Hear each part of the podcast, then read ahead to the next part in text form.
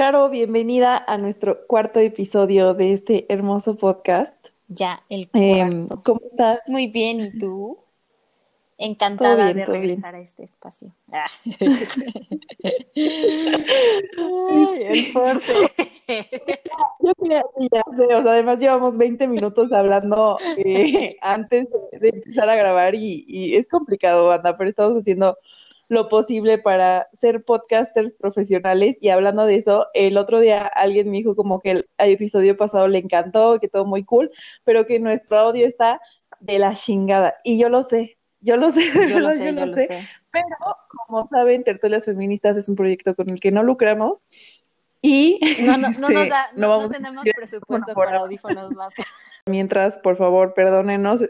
Aquí tratamos de, de aplicarla de, pues no importa tanto cómo se vea, pero el contenido de, ¿no? Entonces, este, pues esperando que les guste y que no les moleste nada tanto el, el pésimo audio que tenemos y, y nuestras voces chillantes. Pero bueno, este, el podcast, como mencionaba en la introducción del día de hoy, eh, es de deconstrucción esta palabra que está tan usada ya y que a veces pierde hasta un poco de significado de tanto que la usamos, pero yo creo que si la usamos tanto es porque la deconstrucción es algo continuo y que además eh, es nuevo hasta cierto punto que, que nos estamos planteando estas ideas de, de crecimiento, de, de cuestionar lo que habíamos aprendido.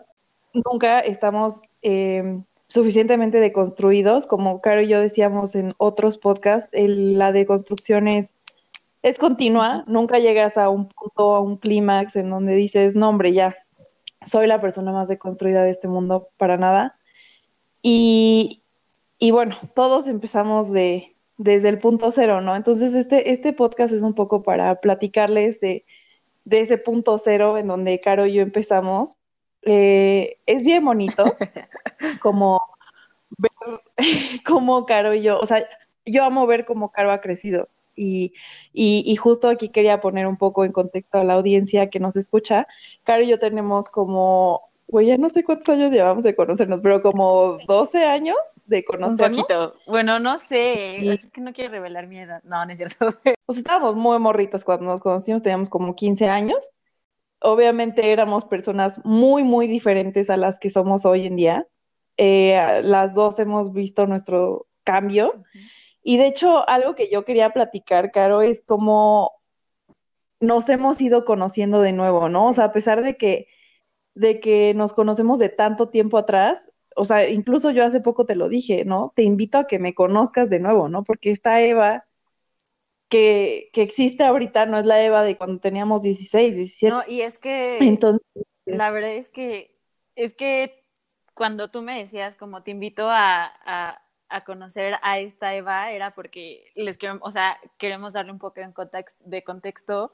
Pues la verdad es que siento que las peleas fuertes que hemos tenido, como en cualquier amistad, ha sido porque llega un punto en el que como que nos damos cuenta que hemos cambiado y entonces como que es como, wow, o sea, ya no eres la misma de antes. Y muchas veces ciertas amistades, y es normal, obviamente, dentro de muchas amistades, es como el, bueno, ya no eres la misma de antes, entonces pues ya dejamos de ser amigas.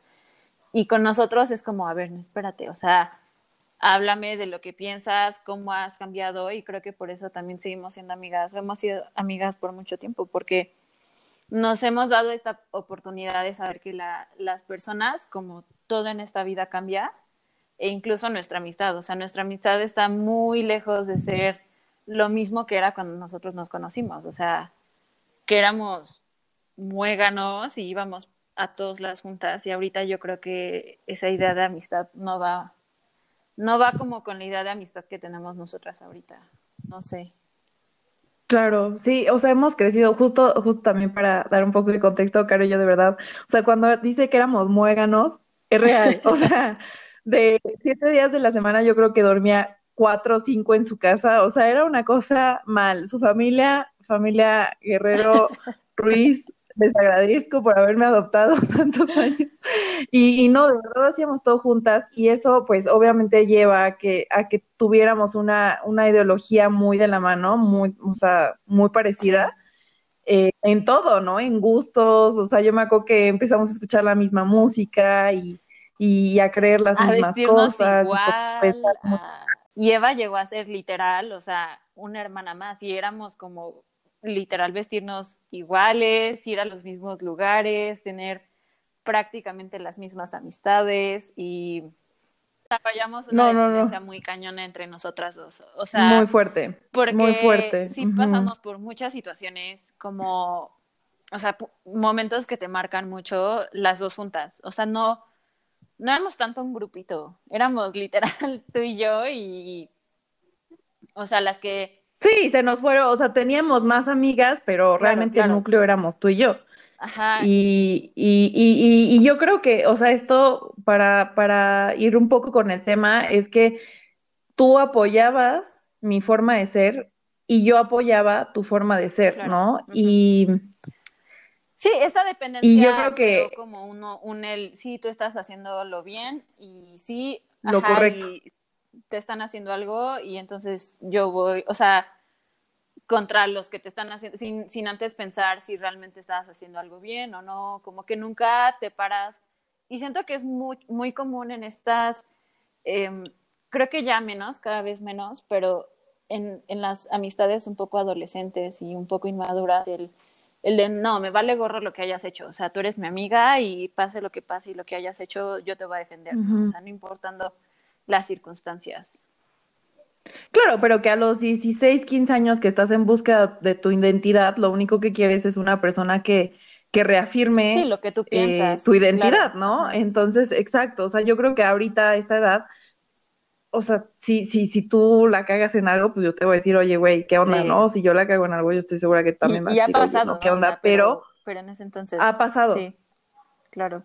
Pues no, o sea, y yo lo que justo quería mencionar es que, pues, y lo voy a decir tal cual como, como pienso que era, creo que éramos un poco mierda de persona, güey. y, y... No, o sea, creo que éramos buenas niñas, creo que, que... La, verdad es que... O sea, no sé siendo 100% honestas, éramos un par de niñas muy inmaduras, muy privilegiadas, en una burbuja, ¿no? Y, y dentro de esa burbuja, pues creíamos que podíamos hacer todo y decir lo que sea, tu vida iba a ser así, o sea, que no iba a haber consecuencias, no, no que tú tenías la razón, no sé, como un poco también sintiéndote el centro del mundo, también un poco. Sí. Creo que mucho también, no quiero echarle la culpa a nuestras familias y yo quiero, o sea, dejar este punto bien claro y creo que hasta cierto punto tu familia y tu contexto influyen mucho en tu manera de pensar. Y tú puedes echarle la culpa a, tus papás si quieres, de, ay, soy racista, pero es que mi papá es súper racista también. Ok, eso aplica hasta cierto punto de tu vida. Después de cierta edad, te tienes que empezar a cuestionar todo. O sea, de verdad, que, que si Caro y yo pudimos salir de ese, salir de ese, de ese contexto, creo que todas las personas lo pueden hacer, no considero que, que yo sea la persona más brillante del mundo y lo pude hacer, entonces, y lo sigo haciendo, entonces luego la, la banda que llega y me dice como de, pues sí, pero ubica que toda su familia es así, o, o sea, luego me ha pasado que tengo una conocida que es pro vida y es como de, güey, sí entiéndeme, pero es que toda mi familia me, me enseñó así. Y es como, ok, pero a ver, ya tienes 25, o sea, ¿a qué hora empiezas a pensar por ti misma, no? Y bueno, o sea, un poco de esto yo creo que no sé tanto tu familia, Caro, o sea, sí sé, pero quiero que eso lo platiques tú.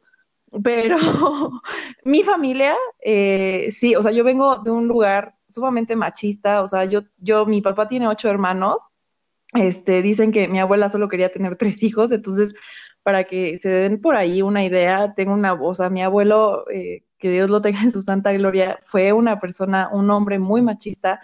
Y de los nueve hermanos, tres son mujeres y las, tres mujeres se desviven, ¿no? Por atender a sus hermanos y, y, cositas así. Son las que siempre están en la cocina y lavando los platos y los hombres, ya sabes, que jamás mueven un dedo en ese, en ese aspecto. Hay comentarios machistas todo el tiempo, como chistes muy machistas que, que sabemos que no son chistes, pero, pero que pues toda mi familia se ríe de ellos, incluso las mujeres. Entonces, y pues tú creces en ese entorno y obviamente es lo que conoces y es lo que está bien, pero pues llega un punto en donde justamente te lo tienes que cuestionar. Entonces, partiendo de esto, cuando yo te conocí, que además cabe aclarar que Caro y yo nos conocimos en una escuela privada, sumamente una prepa de niñas, sumamente, no sé, es una white chicken. También está muy de acuerdo en seguir como manteniendo este status quo, ¿no? O sea, el, el de niña privilegiada. Me acuerdo perfecto que, ok, es que también, y no, y no me estoy justificando porque, pues no, obviamente nada, nada es justificable. Creo que Ibe y yo estuvimos en escuelas mixtas toda nuestra vida, o sea, desde que éramos chiquitas hasta pues, que terminamos la secundaria. Y creo que eso sí te da un poco, que bueno, o sea, yo, yo también era, pues no, o sea, no, una fichita, pero pues también tenía mis cosas cuando yo iba en secundaria y de las que tampoco estoy, o sea, que ahorita las pienso y, y, y pues chance no estoy orgullosa de algunas cosas o cómo traté a algunas personas pues era un poco distinto y veías el mundo un poco distinto. Eh, sí, éramos niñas muy privilegiadas, mucho de que, mucho en su burbuja, no veíamos las cosas como eran eh, en realidad, pero llegamos a una burbuja aún más reducida. Eh, y me pegó a, a, mí muchísimo, no sé si a esta Eva se acuerda o algo así, pero estábamos en, no sé si estábamos en un salón o en un auditorio, creo que eran mis primeros días de estar en esa preparatoria y era como, no, pues es que aquí queremos que haya mujeres educadas, pero, pero como que, que sepan cosas esenciales como eh, historia del arte, eh, cocina, em, filosofía y muy como muy dirigido hacia un papel de ama de casa, ¿no? Y, y al final no tiene nada de malo, o sea, y eso siempre lo hemos dicho y lo vamos a seguir diciendo, una mujer necesita y tiene todo el derecho de, de decidir su destino, ¿no? O sea, decidir lo que quiere, y si quiere ser Claro, y si decide ser, ajá.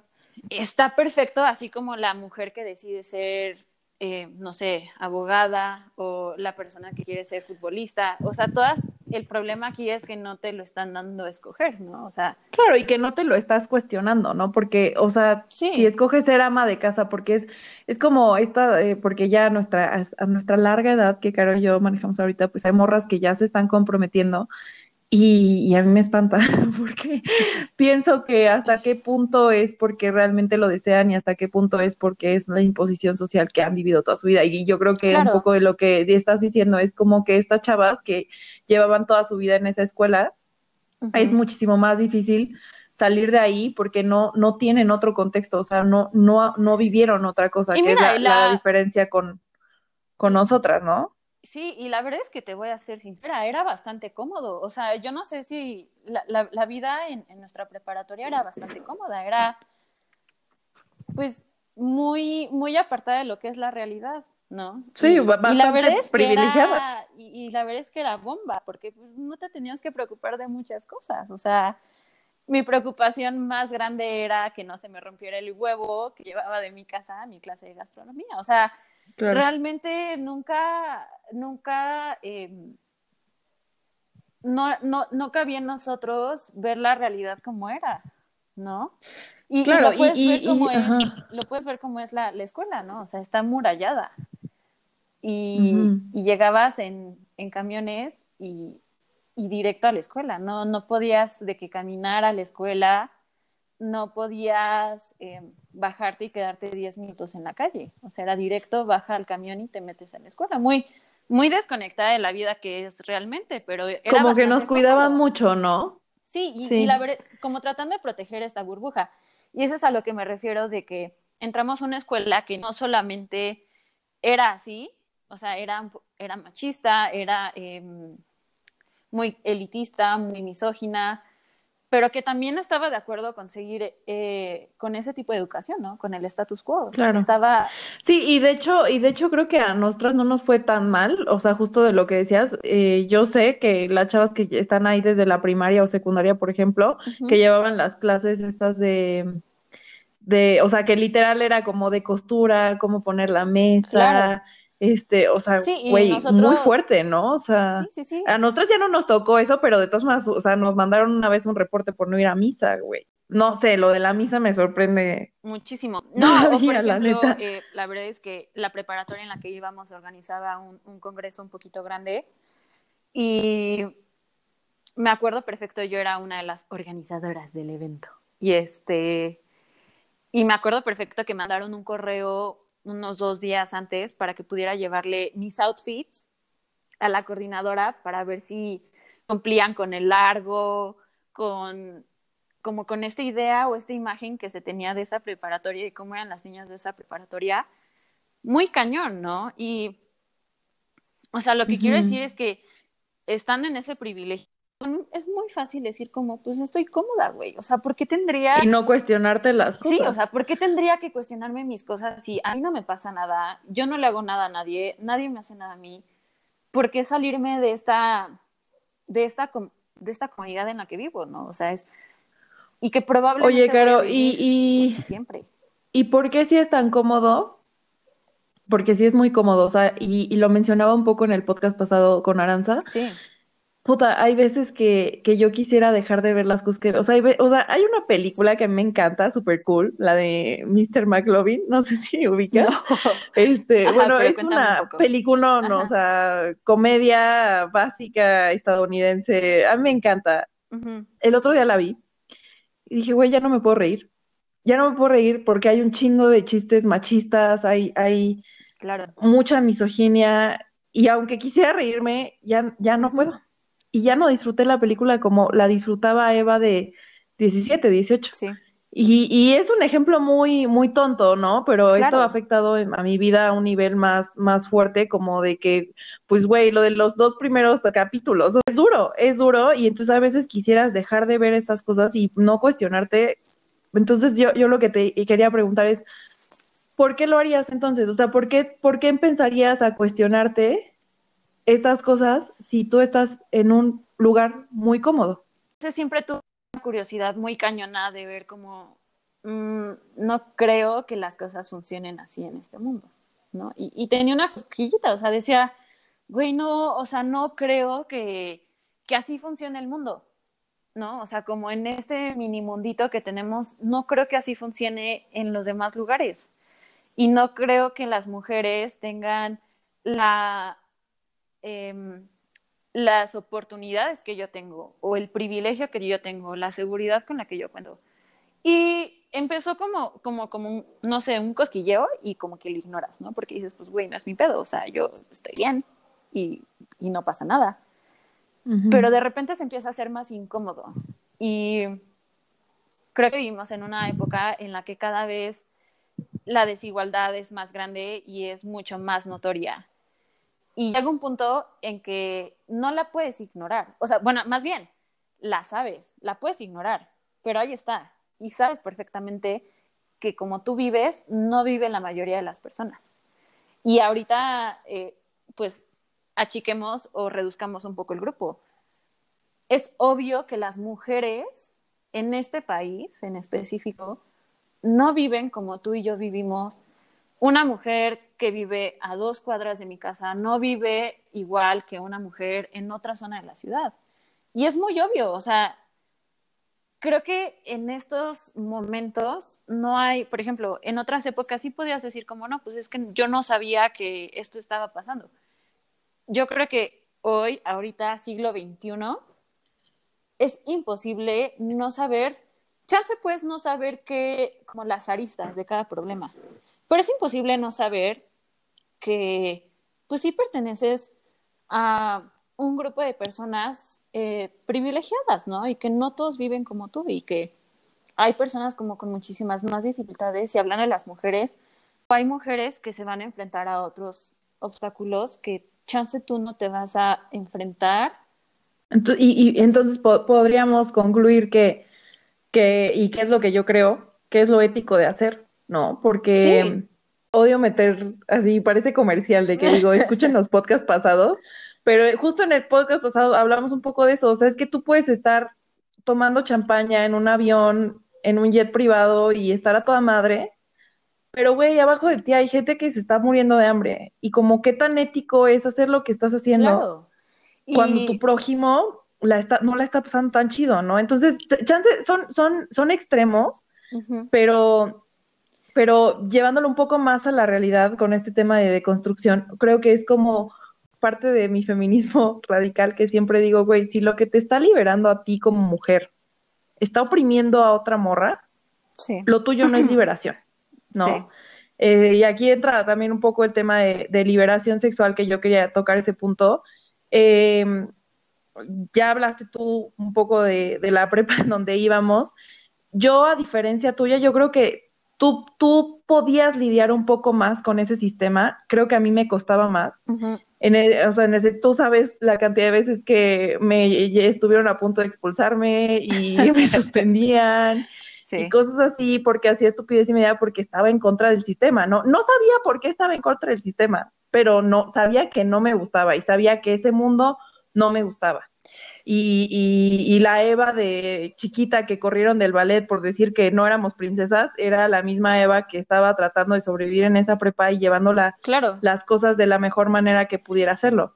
Entonces yo, yo al, al querer ir en contra de este sistema a fuerza, eh, caí en, en, hacer todo lo opuesto, ¿no? Y entonces eh, yo, en la prepa, y yo, neta que este podcast sí es, sí es de desnudarnos bien cabrón sí. Y, y vulnerarnos, pero lo voy a decir. Y pues yo en la prepa, mi liberación sexual fue masiva. O sea, yo dije, güey, ah, porque en, en, la prepa en donde estábamos, cabe aclarar que siempre nos decían virgen hasta el matrimonio, virgen hasta el matrimonio, y es la pureza, y viva el matrimonio. Y yo dije, güey, yo no me quiero casar y me gusta el sexo.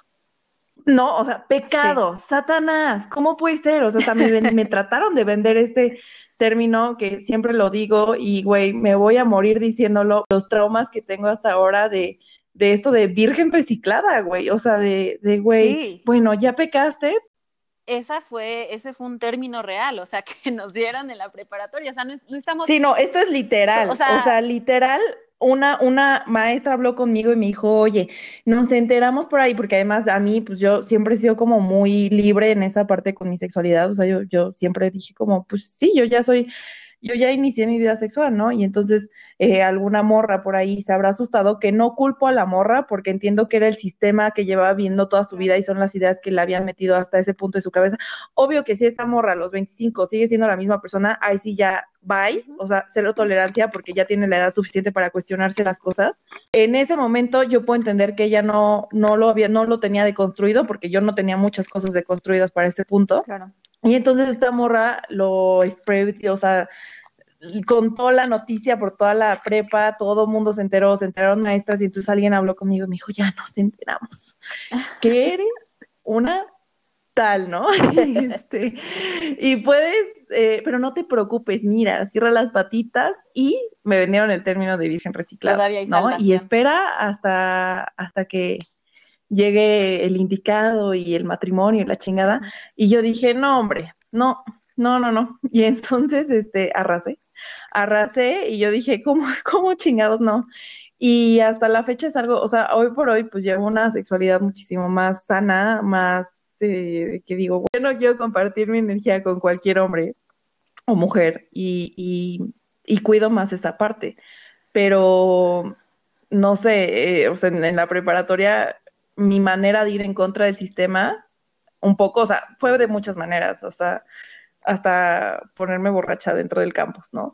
Pero yo creo que algo que impacta en mi vida hasta la fecha y es algo de lo que todavía me intento recuperar, es que una manera de yo decir no quiero fue, ok, liberación sexual, que realmente no fue liberación, me oprimió bastante, o sea, acabé objetivizando mi cuerpo eh, y no estuvo chido. No estuvo chido. O sea, digo, tampoco fueron los miles, pero suficientes para, para yo hoy por hoy darme cuenta que pues, güey, no estuvo chido y que mucho fue por el trauma que generó la, la preparatoria hacia mí, ¿no? Y, y, y de construir todo eso ha sido un plazo de, de 10 años aproximadamente, o sea, de yo llegar a este punto y darme cuenta que mi liberación sexual no era liberación, que realmente era una manera de ir en contra del sistema, pero realmente estaba cayendo en la misma eh, objetivización de mi cuerpo. Sí. y, y cosificación y sexualización de mí. Y pues que no está chido tampoco, ¿no? Pero es un proceso largo de deconstrucción y, y yo platico esto y, y, me desnudo ante nuestros cinco oyentes. No es cierto, no son cinco, son, son bastantes, antes estamos muy contentos. Mamá, lo siento. bueno, pero, pero, bueno, a quien nos esté escuchando, o sea, sí, sí ha sido muy fuerte y, sí, claro. y, y, bueno, este es un punto que yo quería tocar y, y el otro es que eh, quiero hablar de una novia, de, un, de mi primer no, novio y, y, Caro y yo, este, o sea, yo tenía un novio, íbamos en la prepa, eh, cortamos y de que a los tres días este novio se consiguió otra novia, de que súper rápido. Uh -huh. Y entonces yo súper ardía, que la verdad no lo culpo, o sea, éramos unos niños, no, la relación tampoco era lo máximo, pero bueno.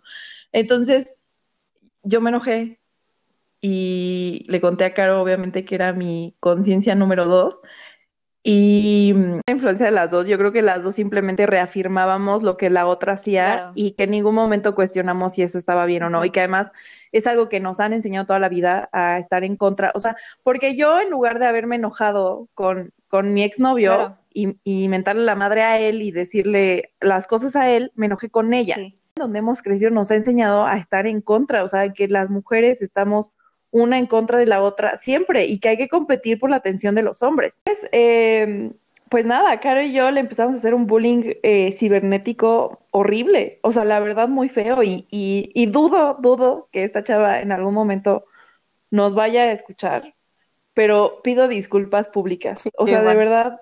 Y yo creo que lo más feo aquí, y lo voy a decir tal cual, o sea, sin filtros, la neta, Caro y yo, de donde más nos agarrábamos, era de un lugar clasista. Uh -huh pero las cosas fueron así, fuimos malas personas, uh -huh. yo creo que, o sea, me, me, impacta porque es algo que la Eva y Caro de ahorita sé que ni de broma harían, ¿no? O sea, di, digo, tenemos tertulias feministas, güey, o sea, sí. ¿cómo, ¿cómo las creadoras de este proyecto podrían hacer algo así, ¿sabes? Pero yo claro. creo que, y el ejercicio de hacer esto y el ejercicio de desnudarnos y decir las cosas como son, yo quiero porque, güey, luego a mí como me choca la banda, que es como de, sí, güey, pero tú hace 10 años hiciste esto y es como de, güey, sí, estoy Ay, en constante crecimiento. Y de hecho yo le pido disculpas a las personas que me conocieron ayer, porque hoy ya soy una persona nueva. Y le voy a pedir disculpas mañana a las personas que me conocieron hoy, porque mañana seguramente voy a ser una persona muy diferente a la que fui hoy, porque estoy en constante deconstrucción. Claro. Entonces, y este ejercicio de neta desnudarnos y decir las cosas como fueron es, es parte de que, pues, güey, la banda se sienta, o sea, y que empecemos a aceptar nuestros errores. De, güey, sí, la neta, fui muy clasista, fui muy racista, uh -huh. fui muy homofóbica, fui muy machista, porque es lo que ahí crecí y ahí nací y, ahí, y es lo que me enseñaron. Pero, pero, güey, llegué a una cierta edad en donde dije, mmm, esto, como tú dices, o sea, que, te, que es imposible ignorar lo que está al lado de ti uh -huh. y que dices, güey, esto no está bien. Y entonces claro. empiezas a cambiar. Y, tú querías mencionar un punto respecto a esto, Caro. No, y realmente es que quiero utilizar eh, esta experiencia. Obviamente no es la única cosa que hicimos. Yo creo que este es, y suena, creo que le dimos mucha introducción al tema, eh, suena así como que matamos a alguien, pero la verdad es que nosotros sí creemos que fue algo grave, porque creemos que no fue muy, o sea, fue, estuvo de la chingada, ¿no? O sea, que nos pusiéramos a pelear y a bullear cibernéticamente a una morra que la verdad es que tú lo piensas bien y era una pelea por un novio que realmente relevancia, o sea, no, no la persona como él, ¿no? Pero pues, o sea, fue un novio de, de, preparatoria, de secundaria, o sea, y, y no por, por restarle eh, importancia, sino es por este tema, volviendo a este tema, y sí lo quiero tratar mucho, el, el que llevamos toda la vida aprendiendo entre mujeres que tenemos que tener esta a huevo esta constante pelea entre nosotras, ¿no? Y así, ¿quién está más buenota, no? Y entonces, no sé, ves una foto de alguien, de una chava guapa en Instagram y entonces tú automáticamente crees que ya estás horrible, ya sabes, o ves a alguien más inteligente que tú y ya tú eres una tonta, o güey, ves a una morra saliendo con un güey que te gustaba y automáticamente es como, pincha morra, ya sabes, o sea, cuando, cuando no, o sea, llevamos años y años y años aprendiendo o creyendo que tenemos que tener esta necesaria lucha entre mujeres. Y em, el otro día estaba leyendo eh, unos artículos y, me crucé con una frase muy, muy cool que siento que tiene que ver mucho con esto, que es de, creo que es filósofa y se llama eh, Nuria eh, Varela, y dice que em, quiero tocar este punto y este concepto porque a mí me ayudó mucho como al darme cuenta de, de, cómo ser más feminista y más sorora. Eh, Nuria Varela, hablando sobre la sororidad, dice que la sororidad es un, una rebeldía al patriarcado que ha impuesto el enfrentamiento entre mujeres y personalmente una forma de vida.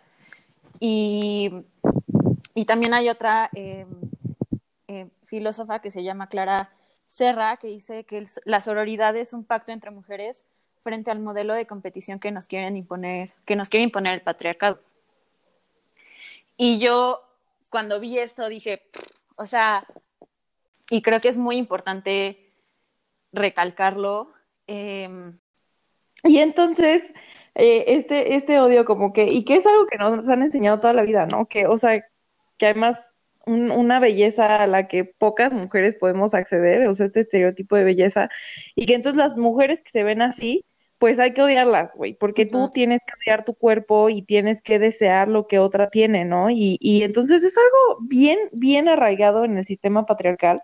Que cuestionártelo y, y sobre todo cuestionarlo es fácil, cambiarlo está cabrón. Y... No, y, y llevarlo a la práctica está el doble. O sea, el, el ya, y como siempre le decimos, ¿no? es, es, es, bien padre y es bien chido sentarte y hablar de la teoría y qué piensas de eso y cuáles son tus ideas y qué investigaste, qué hay de nuevo, hay libros, quién publicó esto, ya sabes, pero realmente cuando quieres aplicar eso, estos em, conceptos a la vida real está bien cañón, o sea, porque, y, y, por ejemplo, yo también, ahora yo me desnudo ante este público, este la verdad es que a mí este tipo de, ideas de pelearnos, el de entre mujeres, el, el que el patriarcado te pone un estereotipo de belleza que obviamente, güey, Caro 1.62, ya sabes, o sea, nunca iba a alcanzar el físico de, no sé, güey, ¿quién te gusta? Cara de Levin, ya sabes, güey, eh, o sea, tendría que volver a nacer, literalmente, y tener, o sea, tendría que pasar muchas cosas antes de que yo me pudiera aparecer y sin embargo tú sigues teniendo este subconsciente de que tienes que hacer todo lo posible para como que hacer match con ese estereotipo de belleza que aparte es solo uno y no admite la diversidad de cuerpos que hay en las mujeres y personalmente a mí eso me afectó, ¿no? O sea, y me afectó el, el hecho de que yo no cabía dentro de ese estereotipo. Y, y este, que era súper, o sea, y, y, y, hoy por hoy, o sea, hoy por hoy tengo, pues no, no es como que tenga problemas, o sea, estoy bien, no se preocupen, pero pues la neta es que si te estresa a mí, no sé, ir por unos jeans y que te queden de las, o sea, que te quede de la cintura, pero de las nalgas no, ya sabes, y dice chingada madre, o sea, o te quede de las pompas, pero de la cintura no, o esté muy largo o muy grande, o porque realmente te hace sentir que no eres apta, ¿no? O sea, no perteneces y, y, creo que está bien cañón porque sí te afecta mucho dentro de tu, se podría decir de la psique, o sea... Sí, que es parte, y que es parte también de la deconstrucción, ¿no? O sea, no, no, no solo es cambiar lo malo, o sea, decir las, las actitudes malas como lo que acabamos de hablar de, de clasismo, de, de, machismo, o sea, no solo es cambiar eso, o sea, también es cambiar muchas, o sea, por ejemplo, y aquí chance yo me veo muy radical, ¿no? Pero cuestionar la idea de la moda igual con los estereotipos de belleza. Sí. Y con, y de todo, o sea, estereotipos de cómo tiene que ser una mujer en general, ¿no? O sea, y que, y que entra de nuevo nuestra prepa, eh, o sea, realmente nosotras desencajamos en todos y cada uno de los aspectos de esa preparatoria. O sea, yo creo que jamás, o sea, porque esa preparatoria le encanta hablar de sus exalumnis, ¿no? Y los casos de éxito de sus exalumnis, creo que jamás podríamos estar en ese cuadro de honor, jamás, o sea, feministas, este, mm, o sea, no sé, no sé, no sé, como obviamente yo, bueno, no sé, yo hasta donde sé, Caro, tú no quieres tener hijos. Sí, no. Es que creo que en parte, o sea, ya que tocamos este tema de, de, de lo que pasó con esta mujer, creo que dentro de, de, nuestra inmadurez y nuestro privilegio había muchas cosas en nuestra preparatoria que de verdad no nos sonaban, o sea, no, no me hacían clic. Y creo que a ti tampoco te hacían clic, ya sabes. Y estoy segurísima que muchas niñas que estaban ahí tampoco le hacían clic. Pero pues decían, o chances sí hablaban, güey. Yo no sé, güey, yo no, o sea, yo no soy nadie para decir de qué hablan o no las personas. Pero hablando específicamente tú y yo, creo que vimos y escuchamos bastante cosas que no nos hacían clic. Y siendo sinceras, yo me la pasé bomba en la preparatoria, eso lo quiero recalcar pero había situaciones en las que yo no me sentía cómoda porque sí sentía que no encajaba dentro del perfil que ellos pensaban que era una mujer, ¿no? Y entonces siento que o una niña bien, o sea, y, y, creo que ahí empezó como nuestro, nuestra amistad un poco y nuestro camino hacia deconstruirnos, porque ahí empezamos una, una amistad un poco pues la verdad es que yo he aprendido muchas cosas de ti y creo que, o quiero pensar, que tú también has aprendido algunas cosas de mí. Sí, no, totalmente. Y, pero creo que surgió mucho de eso, o sea, de que no nos hacían muchas cosas clic y, y empezó no haciéndonos dando clic y después la situación se volvió gigante que es imposible no notarla. Ya sabes, es un fucking elefante en la habitación, güey, que es imposible, o sea, y, y y creo que es bastante, ya tuvimos otra vez aquí anuncio para las tertulias. En nuestra tertulia del privilegio, creo que es muy importante recalcar esto. El privilegio no es malo. O sea... Lo malo es no hacer nada con él. Lo malo es no hacer nada con él. O sea, güey, te estás... O sea, tú estás empezando desde el punto 20 y hay personas que están empezando desde el punto cero. Güey, aprovecha que estás en el punto 20 y haz algo con eso, ¿no? O sea, no solo te sientes a tomar un vino viendo, güey, el jardín, no sé, lo que sea, ya sabes, o sea, haz algo con eso. Criticando a otras mujeres, ¿no? O sea, sentándote con tu... que es algo que... Y yo creo que también aquí, o sea, yo quiero recalcar como la fuerza del acompañamiento, claro que es un poco lo que estás diciendo de lo que hemos aprendido la una de la otra. Yo creo que a ti como a mí nos ha ayudado mucho, que bueno, tal vez tú estás trabajando algo que yo no estoy trabajando ahorita y yo estoy trabajando algo que a ti ni por acá se te ha, cruzado, ¿no? Y de repente nos sentamos a platicar y es como de, güey, eso que tú estás diciendo, yo no lo había topado, pero qué importante y lo voy a, lo voy a trabajar en mi vida, ¿no? Y, y yo creo que así es como nos hemos ido apoyando e impulsando la una a la otra. Y, y güey, neta, yo, o sea, hemos grabado, con este, este es nuestro segundo episodio y van a decir que neta parezco grabadora, pero qué fuerza, Carito, neta, qué fuerza nos hemos dado.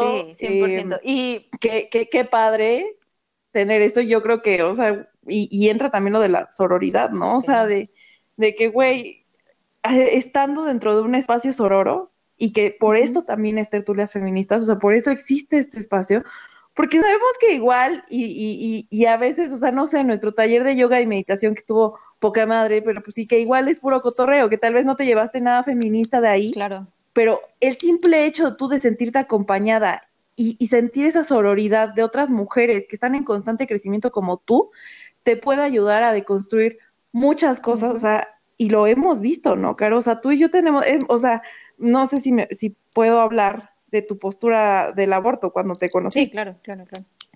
Pero, pero, pues tú eras provida cuando, cuando te conocí y yo dije, pues, Nel, güey, o sea, la neta, y yo ni sabía por qué, ¿eh? pero yo, Eva, contra el sistema, o sea, yo dije, mm, no, o sea, a mí no me late esto nada más porque no me late y porque como lo dice la prepa, a mí no me gusta y entonces yo soy pro aborto.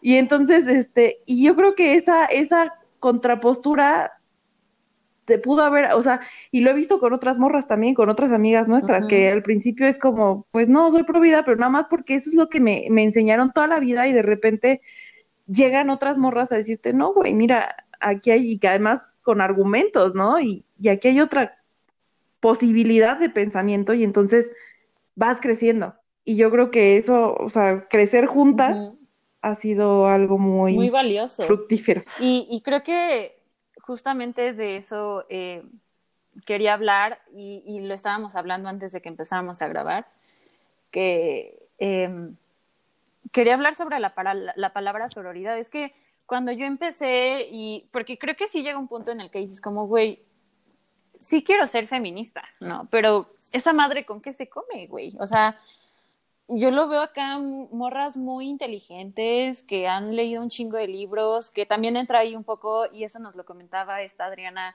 que la amo en nuestra tertulia sobre el 8M y que habló sobre el feminismo en general. El, hoy en día el idealismo se idealiza cabrón. O sea, una morra y que yo fui no hace mucho, yo veía a las morras feministas o te veía a ti, ya sabes, súper acá radical y yo decía, güey, es que yo no, no sé ni por dónde llegarle a esta madre, o sea, ¿cómo me lo como? Y, y creo que esta palabra fue muy fácil para mí entenderla. El hecho de que la sororidad es solamente hacer este pacto con las mujeres de que, güey, no te voy a tratar como un hombre te trataría. O sea, y ya no me voy a pelear porque te ves buenísima en tu foto, güey. Qué bueno que te ves buenísima. O sea, no te voy a, o sea, no te voy a tratar como un hombre lo haría y no te voy a objetivizar, o sea, y no te voy a tomar como una competencia. Y si eres más inteligente que yo, güey, enséñame. Y creo que ese fue un punto muy fácil para mí, el no practicarlo, porque pues creo que sí el patriarcado y la misoginia se mete muy cañón en tu sistema y sacarlo y podría decirse desintoxicarte de esto está bien cañón. Pero creo que es un punto muy, muy bueno, ¿no? O sea, el decir como, güey, al final todos somos mujeres, al final todas realmente hemos pasado por situaciones similares, experiencias similares, todas nos sentimos inseguras sobre nuestro cuerpo y no sabemos por qué chingados, o sea, porque yo no tengo la culpa de, de, de tener el cuerpo que tengo, ya sabes, y yo no tengo la culpa de muchas cosas que son mías y que soy yo como mujer y, y la de al lado tampoco. Y yo puedo ser, y yo quiero ser como soy, güey, sin que alguien me esté criticando. Y la de al lado también. Y ¿por qué no, chingada madre, podemos hacer un pacto?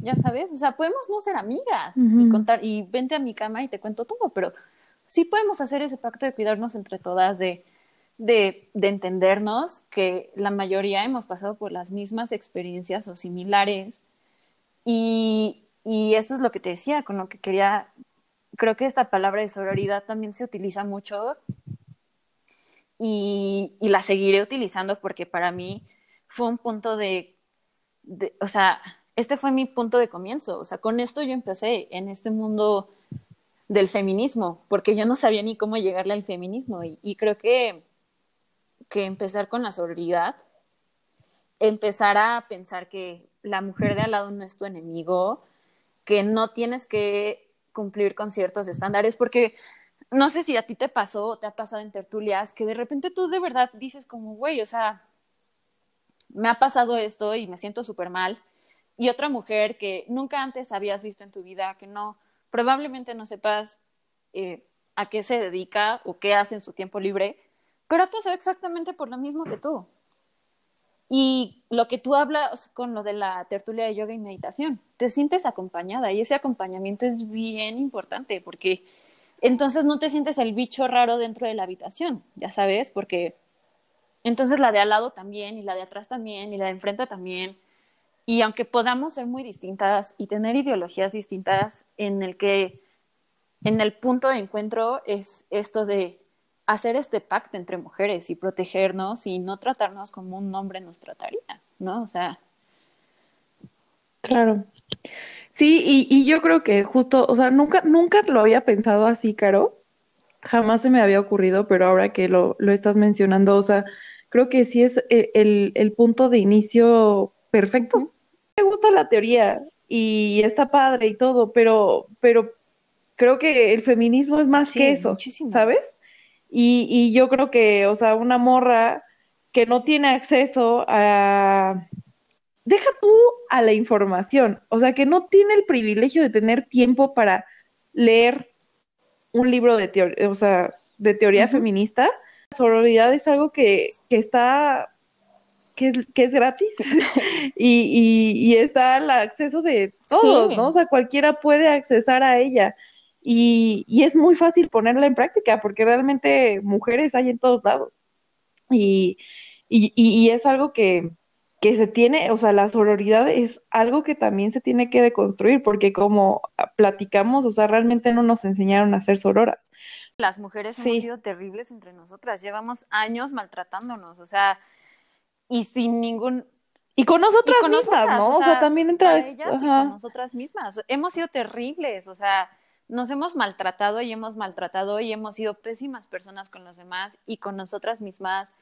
Y, creo que es bien importante decir y, no idealizarlo, ya sabes. O sea, sí, hicimos tertulias feministas, pero güey, somos dos morras, eh, pues compartiendo un poco de lo que sabemos. O sea, que realmente si lo comparas con, no sé, Adriana, que se sabe todo, pues mi conocimiento en cuanto al feminismo y Adriana es mínimo, ya sabes. O sea, somos dos morras hablando de estos temas que nosotros creemos que es importante decirlos, porque a mí me ha pasado muchas veces que sentarme, ver a la mujer que está enfrente de mí y ver como, chance no tenemos esto y esto y esto en común, pero lo que sí tenemos en común es que somos mujeres.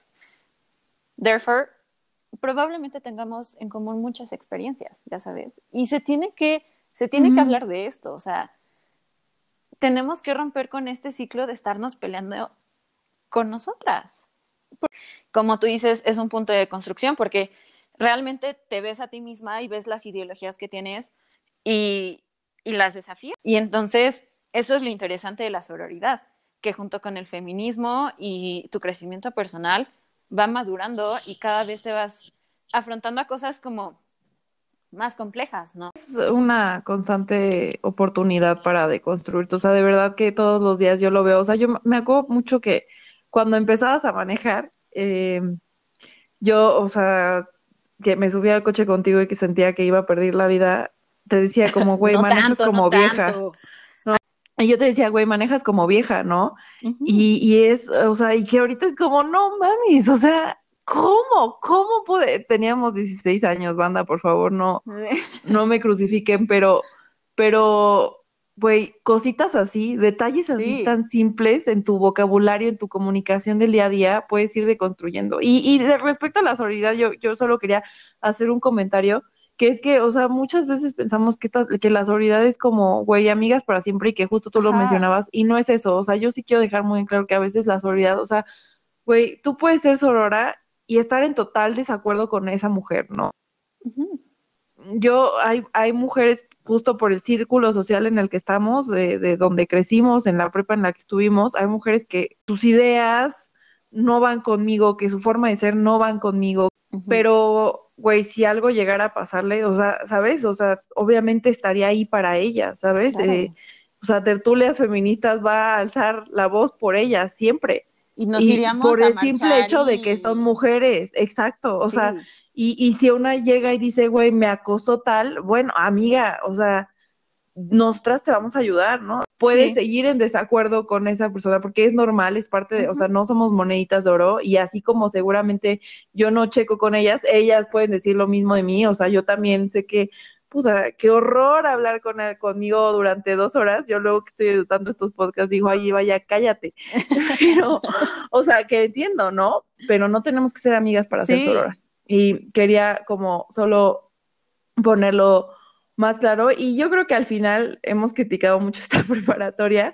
Yo creo que en la misma prueba me hizo muy feminista porque me enamoré de muchas niñas. O sea, no en el sentido de, o sea, de que me gustaran, pero me enamoré como de la personalidad y, y de las de los chistes y, y, de todo el cotorreo que hacíamos. O sea, muchas veces la banda tiene como este estereotipo de que las escuelas de niñas siempre se están peleando y así, y realmente no, no. o sea, sí había chismecitos, sí había, pero, o sea, la pasábamos, o sea, en área 2 yo me acuerdo que la pasábamos poca madre, güey, o sea, entre puras morras.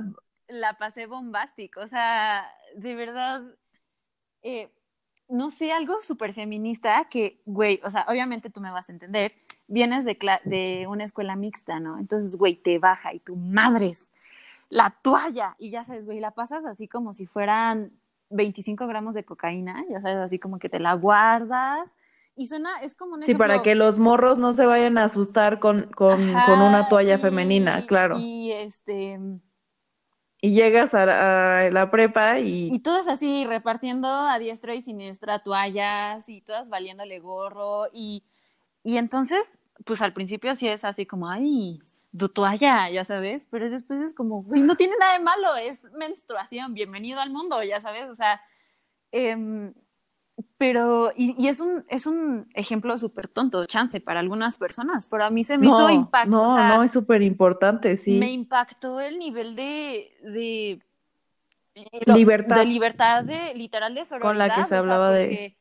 Yo sí vi morras que se odiaban, o sea, se odiaban, pero güey, veían que una se manchaba o alguien necesitaba una toalla y eran las primeras en correr, ya sabes, para, para ayudarla. y y justo de eso habla Eva, no tenemos que ser amigas para ser sororas.